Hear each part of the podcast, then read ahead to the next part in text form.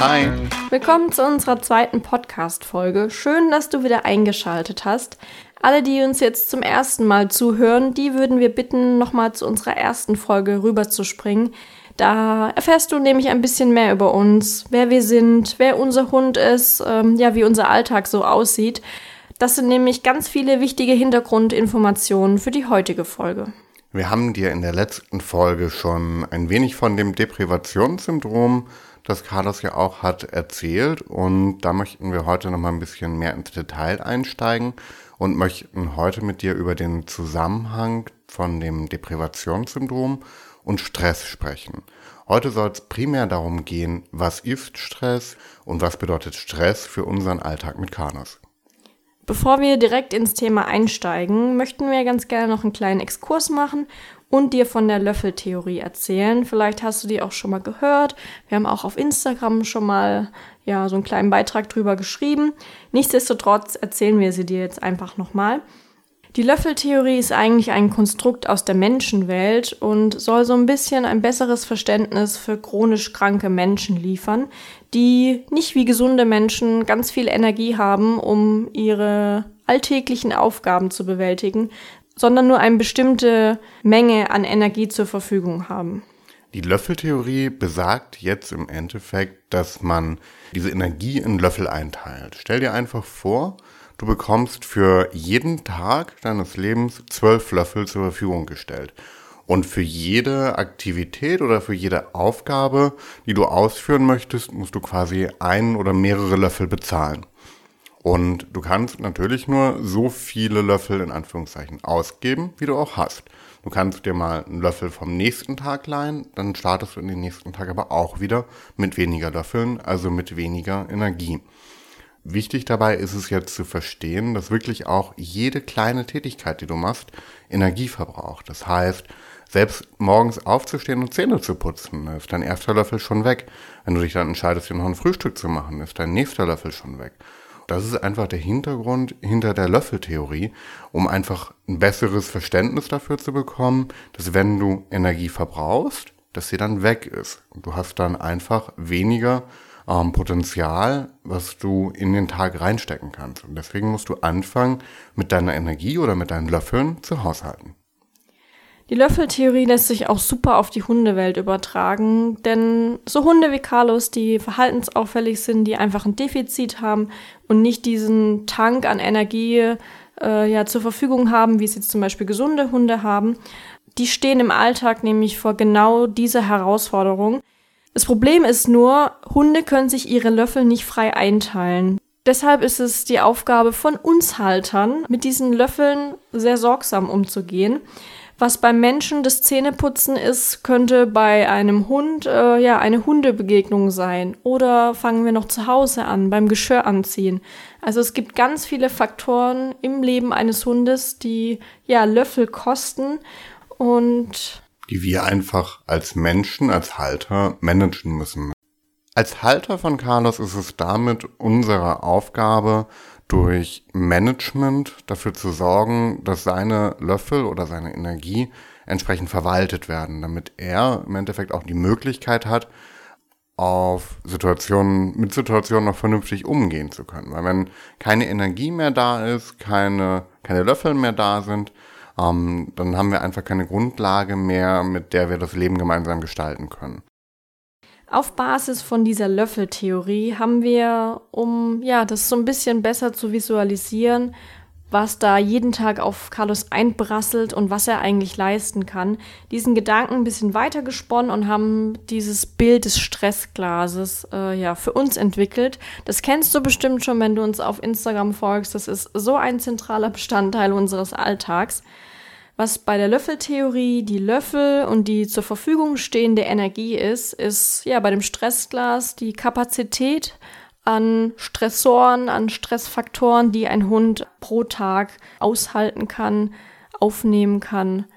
In das Stressglas passt halt einfach nur eine gewisse Menge rein und jede Aktivität oder jeder, alles, was bei ihm Stress auslöst, füllt dieses Stressglas ein bisschen weiter auf. Und irgendwann läuft es halt über den Rand über. Das kann dann am Ende nur ein kleiner Tropfen sein, der das Glas zum Überlaufen bringt. Aber im Endeffekt finden wir deswegen dieses Stressglas so ein schönes Bild, weil sich es einfach mit jedem Stressor, der von außen kommt, weiter auffüllt und irgendwann läuft es halt über. Und wenn es überläuft, dann sind wir an dem Punkt, wo Carlos anfängt, extreme Reaktionen zu zeigen. Aber lass uns nochmal gucken, was wir jetzt eigentlich als Stressoren betrachten, also was dazu führt, dass unser Stressglas weiter gefüllt wird. Letzten Endes ist es bei jedem Hund anders, aber jetzt so ein Hund wie Carlos, aufgrund seines Deprivationssyndroms sind ja so viele Reize, äh, sowohl draußen als auch drin, äh, ja ein großer Stressfaktor. Die nehmen somit sehr viel Platz im Stressglas ein. Egal ob es Hunde sind, andere Tiere, ähm, andere Menschen, auch das Thema Fahrzeuge, da gibt's auch eine ganz große äh, Menge an Dingen, die ihm, ja, die da Stress auslösen. Normale Autos sind jetzt mittlerweile kein großer Stressfaktor mehr, aber auch sowas wie Gerüche oder Geräusche, Gewitter beispielsweise. Also da gibt's wirklich so viele unterschiedliche Faktoren, die, ja, ins Stressglas mit einfließen. Man muss auch äh, an der Stelle betonen, dass nicht jede, jede, nicht jeder Stressfaktor gleich viel Platz im Stressglas einnimmt. Also es kann zum Beispiel sein, dass eine Hundebegegnung bei uns äh, die Hälfte des Stressglases schon ausmacht, wenn die sehr ja, ereignisreich war, wenn Carlos sehr stark ausgelöst hat, wenn die Begegnung an sich einfach blöd war. Aber jetzt zum Beispiel eine Menschenbegegnung, die sehr gut lief, wo die Distanz gut gepasst hat, die nimmt jetzt zum Beispiel nicht so viel Platz im Stressglas ein. Wir versuchen halt, unseren Alltag immer wieder so zu gestalten, dass unser Stressglas eben nicht überläuft. Das ist unser Kernziel im Endeffekt, ähm, weswegen wir auch so viel Management und so viel Routinen in unserem Alltag haben, damit wir halt einfach die Chance haben, Carlos Stressglas möglichst leer zu halten. Was nämlich auch passieren kann, ist, dass wenn wir an einem Tag unser Stressglas zu sehr füllen, bedeutet das, dass wir am nächsten Tag nicht automatisch mit einem leeren Glas starten. Der Stress hält nämlich auch im Hundekörper etwas an und dann starten wir am nächsten Tag schon mit einem halbvollen Stressglas. Und wenn wir dann noch irgendwie versuchen, normal wie jeden anderen Tag durch unseren Alltag zu kommen, knallt's am Ende des Tages. Ganz wichtig an der Stelle ist auch nochmal zu sagen, dass Carlos einfach ein Hund ist, der Stress sehr langsam abbaut. Also es gibt viele Hunde, ähm, ja, die draußen, genau wie er, ja, Schwierigkeiten haben, Unsicherheiten haben, aber zu Hause dann ruckzuck zur Ruhe kommen, das alles toll verarbeiten können und dann beim nächsten Spaziergang auch schon wieder relativ, äh, ja, einsatzfähig sind, aufnahmebereit sind. Das ist bei Carlos nicht so. Also je nach Ereignis, wenn wir jetzt zum Beispiel einen Familienbesuch nehmen, wenn wir irgendwie zur Familie mit ihm fahren, dann dauert es wirklich bis zu sieben Tage, bis er diesen ausgeschütteten Stress vollständig abgebaut hat. Wir haben jetzt ein paar Beispiele genannt, wie wir unser Stressglas weiter füllen. Wie kriegen wir dann aus unserem Stressglas wieder was raus? Wie kriegen wir denn wieder mehr Kapazität in unser Glas rein? Und da gibt es eigentlich nur eine entscheidende Sache, die uns da wirklich hilft. Und das ist Ruhe oder Ruhen oder Schlafen oder Verarbeiten, indem man halt zur Ruhe kommt. Dafür müssen wir jetzt aber verstehen, dass ein Hund, der gestresst ist, wie Carlos, ein Verhalten wie Carlos zeigt, bei Stress bzw. nach Stress Schwierigkeiten hat, zur Ruhe zu kommen. Das heißt, je mehr Stress wir haben, desto weniger Potenzial haben wir, unser Stressglas wieder zu lernen. Das ist ein richtiger Teufelskreis. Also Carlos braucht da nach jeder Runde wirklich ähm, viel Unterstützung von uns, gerade wenn die Runde sehr reizvoll war, wie wir gerne sagen. Ähm, ja, dann kann es wirklich sein, dass er mehrere Stunden braucht, um wirklich runterzufahren und richtig Platz im Stressglas äh, zu machen. Wir haben uns in den letzten Jahren deshalb äh, ja viele Routinen und Strategien angeeignet, wie wir Carlos einfach unterstützen können, damit er besser runterfährt und letzten Endes auch ähm, ja nachhaltig Platz im Stressglas machen kann. Wie wir Carlos beim Stressabbau unterstützen, ist wirklich immer tagesformabhängig, situationsabhängig. Also es kommt wirklich immer auf so viele Faktoren an. Mittlerweile haben wir da so, ein, ja, so eine kleine Trickkiste, auf die wir zurückgreifen können und einfach schauen können, was ihm in dem Moment jetzt einfach am besten hilft. Was uns eigentlich schon, ja, seit wir unsere jetzige Trainerin haben, begleitet ist das Thema Schlecken. Deswegen haben wir auch auf dem Spaziergang immer eine Schlecktube dabei, wo Carlos sich einfach so, ja, zwischen Begegnungen oder einfach generell generell, wenn es erforderlich ist, einfach so ein bisschen Stress wegschlecken kann. Das Thema haben wir damals äh, ja gar nicht auf dem Schirm gehabt und auch total unterschätzt, weil das Schlecken einfach so viel beitragen kann zum Stressabbau, weil beim Schlecken ja Glückshormone freigesetzt werden, die sich dann ja auch um die Stresshormone im Körper des Hundes kümmern. Ja, deswegen haben wir zu Hause auch ganz viele Schleckmatten, auf die wir gerne zurückgreifen, sowohl beim Thema Besuch als auch generell äh, ja beim Füttern oder einfach, wenn es ja die Situation, wie gesagt, erfordert. Was wir aber auch super gerne machen, ist ja was schreddern zusammen oder zergeln, also einfach mal richtig Dampf ablassen, alles, was sich so angestaut hat. Äh, ja, kann Carlos da gut äh, rauslassen. Manchmal flitzen wir auch einfach gerne um die Wette, ähm, ja, aber was so wirklich richtig Ruhe reinbringt, was so dieses Runterfahren wirklich gut beschleunigt, sobald alles Angestaute raus ist, ist das Thema Suchen. Wir haben jetzt mittlerweile so richtig viele unterschiedliche Varianten, wie wir so Suchspiele in unseren Alltag integrieren können, nicht nur draußen, sondern auch zu Hause. Wir haben zum Beispiel einen Schnüffelteppich, ähm, was wir aber auch gerne machen, ist dann so in Handtücher einrollen. Oder draußen auf der Terrasse werden dann auch gerne mal Leckerlis im Laub versteckt. Also wir haben da wirklich ganz viele Möglichkeiten, auf die wir jetzt mittlerweile zurückgreifen können und ja, die Carlos sehr gut annimmt. Aber ich fange nochmal an bei der Anfangszeit, als Carlos, beziehungsweise als wir angefangen haben, Carlos zu verstehen. Da haben wir dann auch für uns Routinen entwickelt, wie wir ihm halt mehr Stabilität geben können. Eine Routine heißt einfach in dem Fall, dass wir die Sachen immer versuchen gleich zu machen. Das hilft Carlos unglaublich, weil ein Stressor, ein großer Stressor ist ja auch neue Sachen oder Sachen, die anders sind. Deswegen versuchen wir möglichst wenig Neues reinzubringen und den Alltag auch möglichst gleich zu gestalten. Das heißt, wir gehen morgens zur gleichen Zeit, wir gehen mittags zur gleichen Zeit, wir gehen abends zur gleichen Zeit, wir essen zur gleichen Zeit, er isst zur gleichen Zeit und wir versuchen, dass die Tage möglichst gleich aussehen.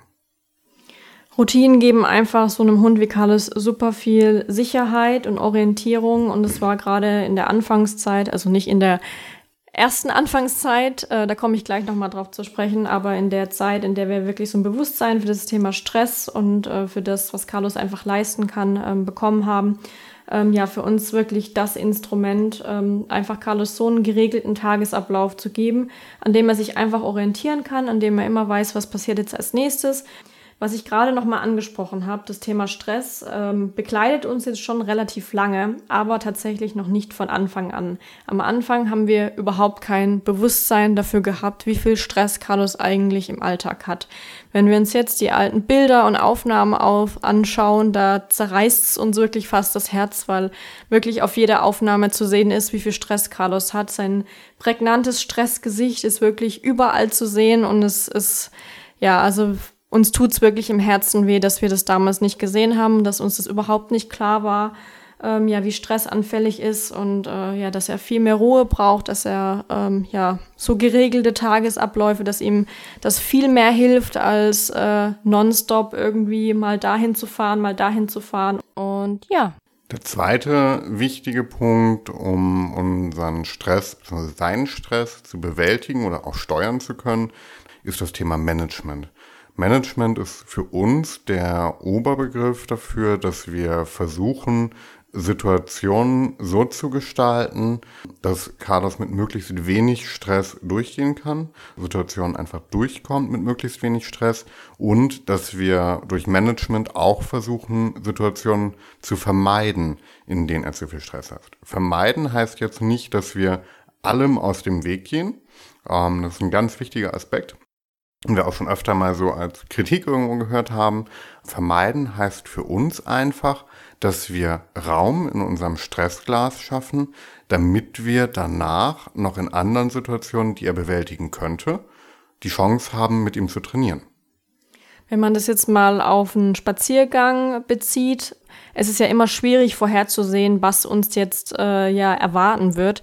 Aber gerade wenn wir wissen, dass wir jetzt zum Beispiel am Anfang schon sehr viel Stress hatten, schon sehr viel Platz im Stressglas ähm, eingenommen haben, dann ist es für uns ganz wichtig, dass wir den weiteren Verlauf der Runde entsprechend gestalten, weil wir dann noch relativ viel Weg vor uns haben. Aber es passiert natürlich auch, dass wir dann sagen, wir müssen die Runde jetzt abbrechen, weil klar ist, dass Carlos jetzt nichts mehr leisten kann.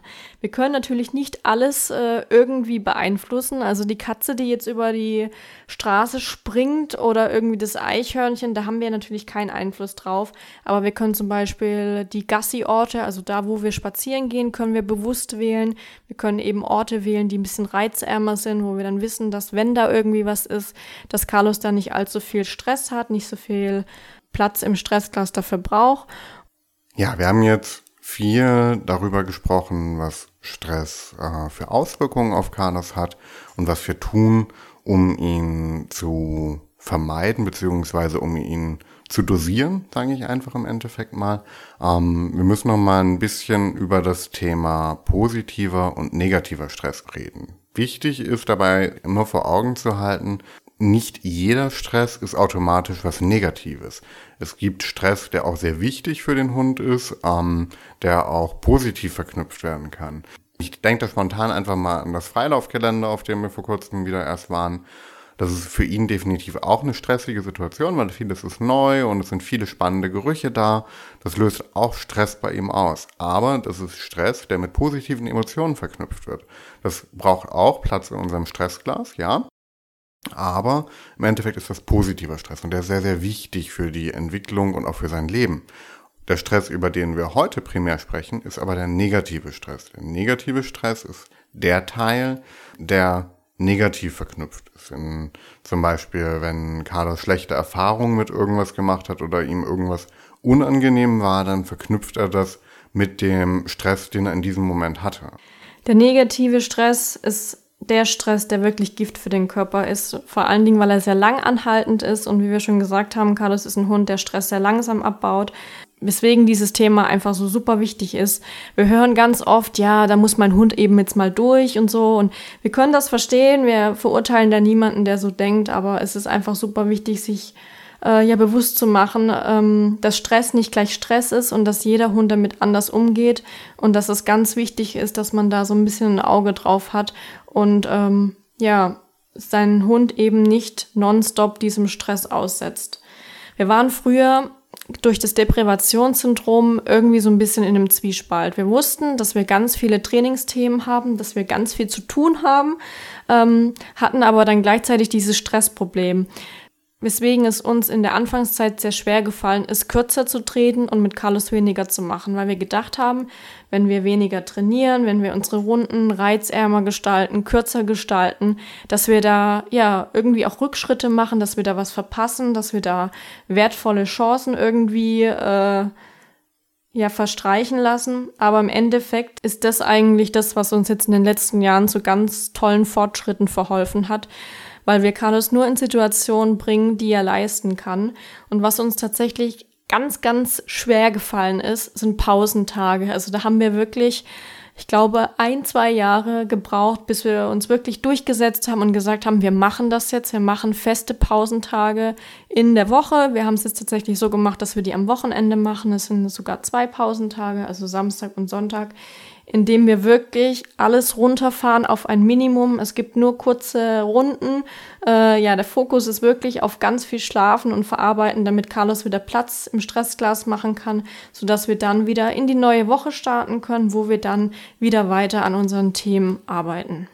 Ist total spannend, äh, was die Lisa gerade angesprochen hat.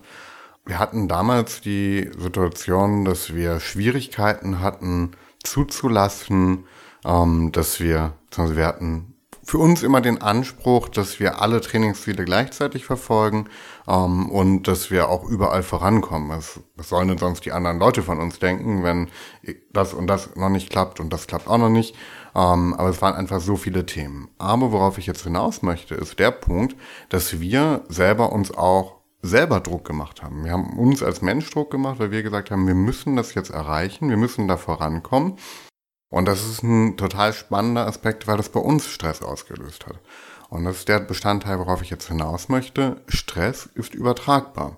Wenn du selber gestresst bist, dann kann sich das auf deinen Hund übertragen. Dein Hund merkt, dass du gestresst bist, passt sich der Situation an und ist selber auch gestresst.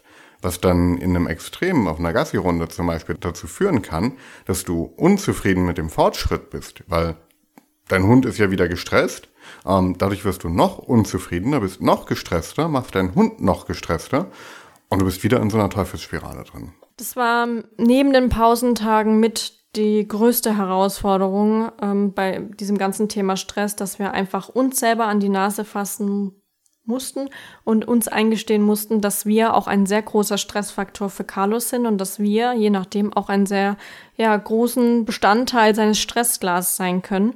Und ja, wir mussten somit nicht nur unseren ganzen Alltag umstrukturieren aufgrund seines Deprivationssyndroms und seiner ja, Stressanfälligkeit, sondern wir mussten auch wirklich an äh, uns arbeiten. Wir sagen immer ganz gerne, Hundetraining ist Menschentraining und da ist so viel Wahres dran.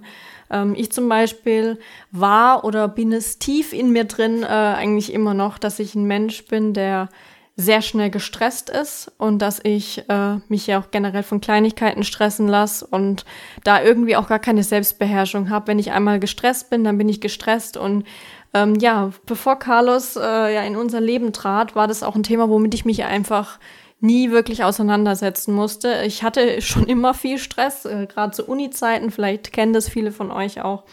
Ähm, ja, da war irgendwie Stress mein Dauerbegleiter, aber das war ein Thema, was ich mit mir einfach selber ausmachen musste. Da habe ich niemanden angesteckt, da war irgendwie nie jemand davon betroffen. Aber als Carlos dann ähm, ja bei uns eingezogen ist, äh, ja, wurde dann relativ schnell klar, dass wir da ganz hart an uns arbeiten müssen, dass wir gerade in stressigen Situationen wirklich die Ruhe selbst sein müssen und egal wie stressig die Situation ist, äh, ja, uns davon nicht anstecken lassen dürfen, gerade von ihm. Das ist nämlich so ein, äh, so ein Ping-Pong. Also er übernimmt unseren Stress, aber wir können auch seinen Stress übernehmen. Das ist manchmal auch sehr nervig auf der einen Seite, ähm, weil man so ungefiltert die Emotionen seines Hundes aufnimmt. Und gerade wenn äh, Carlos sehr gestresst ist, dann muss ich mich wirklich äh, ja, sehr hart zusammenreißen, dass ich das nicht aufnehme und das dann wieder an ihn weitergebe. Ist ein super schwieriges Thema, weil man einfach erkennen muss, dass man nicht einfach nur seinen Hund trainiert ähm, oder mit seinem Hund arbeitet, sondern dass man primär erstmal sich selber in den Griff bekommen muss.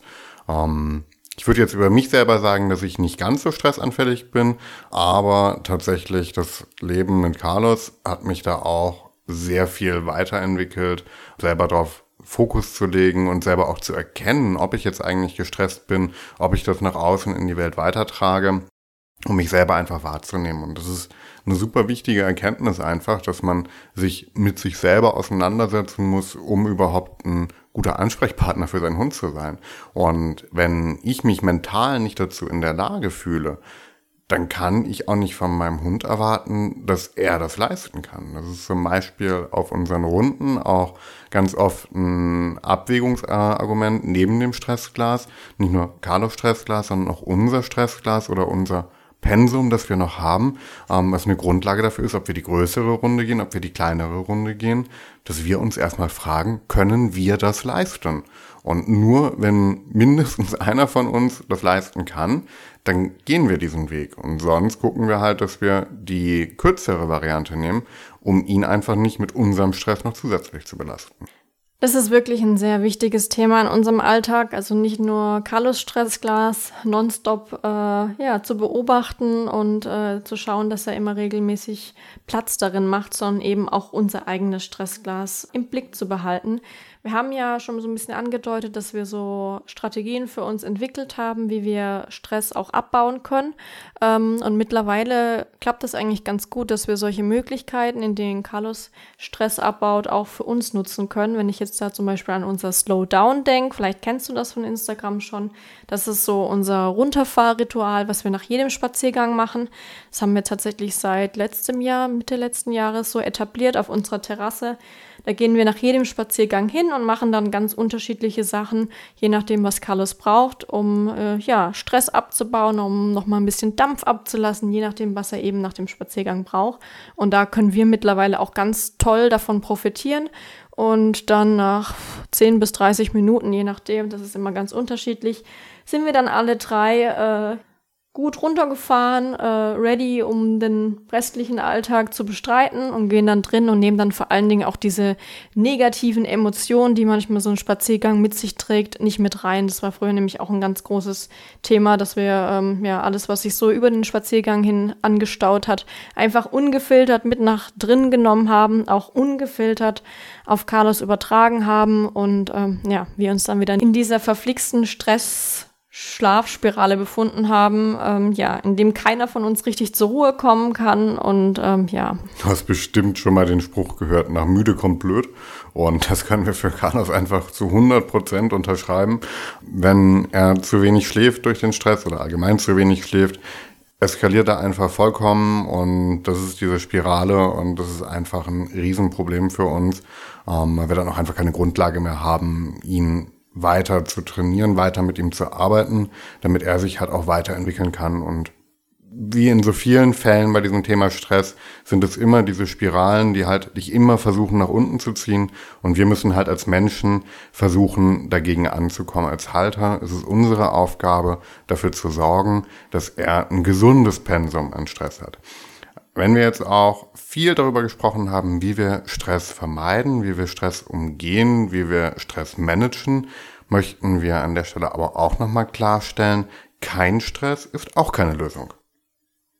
Genau. Wir hören das ganz oft auf Instagram, wenn wir so ein bisschen über unser, ja, über unser Management sprechen, über unsere Strategien, wie wir einfach unseren Alltag bestreiten, dass es dann auch ganz oft heißt, ja, aber da muss der Hund halt mal durch und äh, ihr weicht ja nur aus und äh, ihr vermeidet ja alles. So ist es nicht. Wir können auch gar nicht alles äh, vermeiden und wir können auch gar nicht jeglichen Stress von Carlos fernhalten. Das wollen wir auch nicht. Wir haben es ja vorhin schon mal angesprochen, ähm, dass zum Beispiel der positive Stress ja auch sehr wichtig ist und dass Stress per se jetzt ja auch nicht schlimm ist. Es ist einfach nur wichtig, dass man gesundes Maß hat und dass man eben auch einen Blick auf diesen negativen Stress hat und eben dafür sorgt, dass äh, ja, der Hund das wirklich auch abbauen kann. Ja, das ist Stress und das ist Stress für unseren, in unserem Alltag mit Carlos. Das ist unser tägliches Leben, wie wir mit der Situation umgehen. Erzähl uns doch gerne mal, wie Stress bei euch aussieht, wie Stress vielleicht auch bei dir persönlich aussieht und was deine Strategien sind, um mit Stress besser klarzukommen. Wenn ihr noch Themenwünsche habt, also wir haben noch ganz viele Ideen im Kopf, über die wir jetzt in unserem Podcast in den nächsten Folgen sprechen wollen. Aber falls euch irgendein Thema auf der Seele brennt, was ihr gerne von uns hören möchtet oder wo ihr vielleicht selber Lust hättet, ähm, ja, so eure Meinung uns zu schildern, dann schreibt uns das gerne entweder per Mail oder auf Social Media. Dann können wir das gerne in unseren nächsten Podcast-Folgen berücksichtigen. Macht's gut, bis bald. Tschüss. Tschüss.